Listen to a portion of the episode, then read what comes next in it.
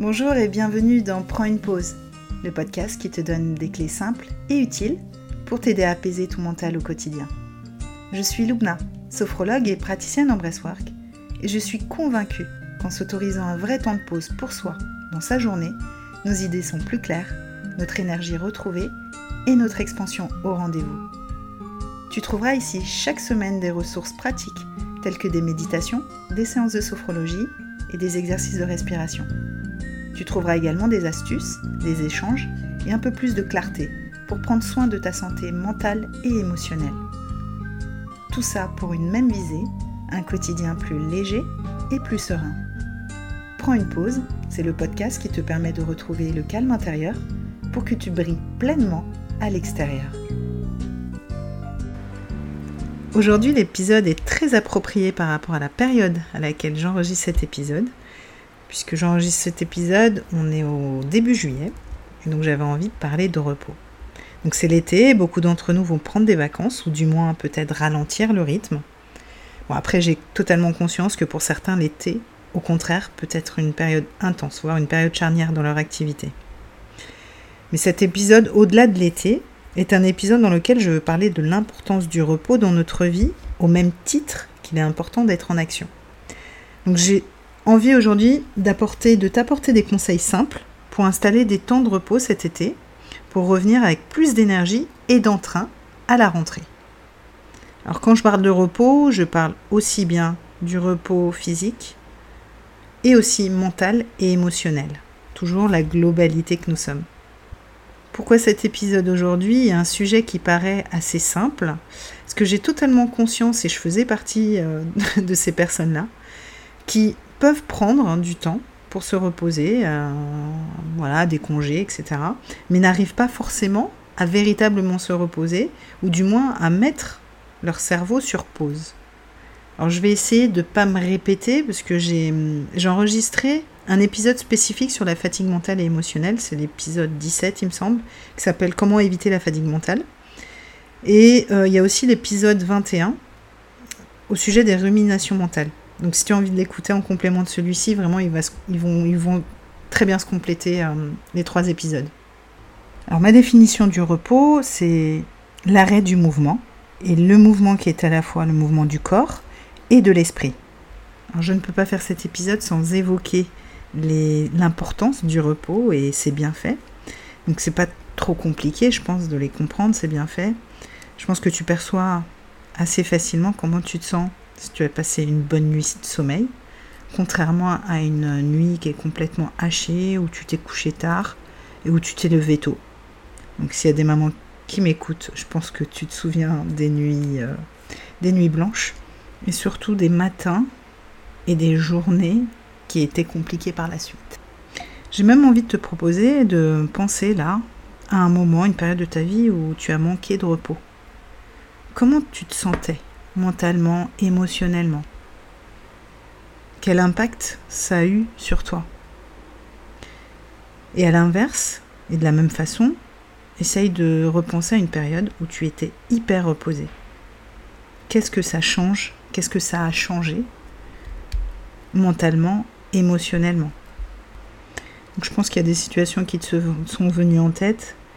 Et en fait, tout ça pour, pour euh, te dire que le repos permet vraiment une prise de recul. Quand on est fatigué, on prend tout à cœur, on est à fleur de peau. Alors que quand on est reposé, on prend des décisions à froid et on réfléchit de façon plus sensée. Quand on est fatigué, on a moins d'énergie, moins de ressources. Donc c'est pour ça que se reposer est essentiel. C'est un espace vraiment de recharge, de ressourcement. Alors j'aime bien faire la comparaison avec une machine, euh, machine imaginons dans une usine ou que sais-je, qui fonctionnerait sans arrêt. À un moment donné, elle va s'user, elle va s'abîmer, si on n'en prend surtout pas suffisamment soin. Et c'est un peu la même chose finalement avec notre corps, nos organes, notre cerveau. Il est primordial d'en prendre soin. J'en arrive à mon deuxième point. On a tous envie de se reposer. L'idée, euh, au final, plaît à tout le monde en général, euh, mais pourtant, on n'y arrive pas forcément. Alors pourquoi c'est si difficile pour nous de se reposer.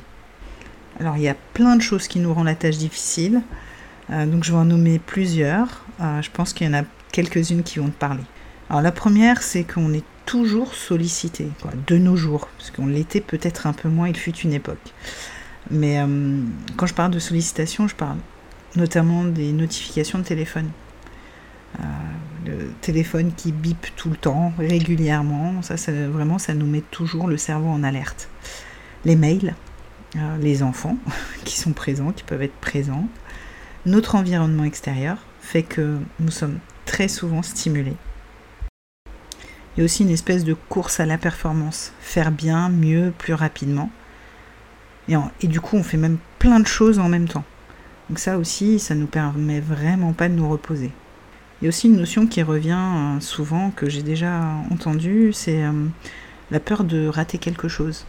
Comme si euh, le fait de prendre quelques jours de repos ou juste faire une pause, donc notre absence fait qu'il y a des choses qui vont se passer et on va pas être au courant, on va pas être informé.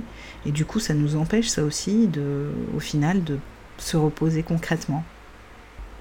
Il y a aussi toutes les croyances collectives et aussi personnelles, hein, en fonction de notre éducation, associées au repos. Qu'on associe souvent, malheureusement, la performance avec l'activité, la performance avec l'action, et c'est même presque mal vu de prendre des temps de pause. Bah, dans certaines sociétés, ça se voit encore, peut-être de moins en moins, mais ça l'est toujours. Et limite, tu es considéré comme un feignant quand tu te reposes et que tu prends plusieurs pauses dans ta journée ou que tu raccourcis ta journée. On est quand même encore dans cette valorisation des gens qui sont toujours occupés, qui font plein de choses, comme si le fait qu'ils soient occupés, ça les rendait meilleurs, plus performants, plus productifs. Il y a aussi la difficulté à se reposer quand on est très stressé, très anxieux. Notre système nerveux est en alerte, donc pour lui se reposer, ce n'est pas possible. Comme je le dis toujours, notre système nerveux est là pour nous protéger, pour lui on est en mode survie, tout est question de vie et de mort, et s'il est dérégulé, s'il en alerte, se reposer pour lui, ce n'est pas possible, ça veut dire qu'il vous lâche et que c'est un état de mort, entre guillemets. Et enfin, la dernière chose que j'avais notée, c'est que au fil du temps, malgré nous, un peu malgré nous, entre guillemets, toujours, euh, on s'est créé le besoin de remplir notre temps. On a vraiment perdu l'habitude de ne rien faire aussi. Bon, ça peut être une réponse aussi à un trauma, une fuite, de toujours avoir le besoin d'être occupé. Donc euh, ça peut passer par des sorties, euh, être en, activité, faire du sport constamment, euh, ça peut être aussi lire, euh, être toujours dans des lectures, être dans l'écoute de podcasts, ne plus rester sans rien faire face à soi-même, mais avoir toujours une occupation présente à côté. Alors j'en viens là aux astuces, aux conseils que je pourrais te donner pour euh, justement faciliter des temps de repos. Alors tu vas voir que je vais te proposer des choses très très simples, mais qu'on oublie. C'est toujours les choses les plus simples en général qu'on oublie. Et elles sont tellement simples qu'on les oublie justement. Et ça va surtout te permettre de te les remémorer et pour pouvoir euh, ben, les appliquer de nouveau si tu veux et si tu peux. Alors la première chose à faire selon moi, qui est vraiment basique et relativement simple, c'est faire un état des lieux de tes besoins. Et ça va être vraiment être honnête vis-à-vis -vis de toi-même. Te poser cette question, c'est comment je me sens en ce moment et se poser cette question sans laisser le mental et toutes les tâches de la journée prendre le dessus, sans se dire ok mais j'ai plein de choses à faire, non, comment je me sens? Se poser cette question, les yeux fermés, les yeux ouverts, mais en conscience, ressentir juste quelques instants qu'est-ce qui se passe pour toi en ce moment et ce que j'aime dire c'est prendre ta météo intérieure. Juste, euh, c'est vrai que ça peut être le matin ou en cours de journée, peu importe, mais se poser quelques instants et c'est juste se dire comment je me sens là maintenant.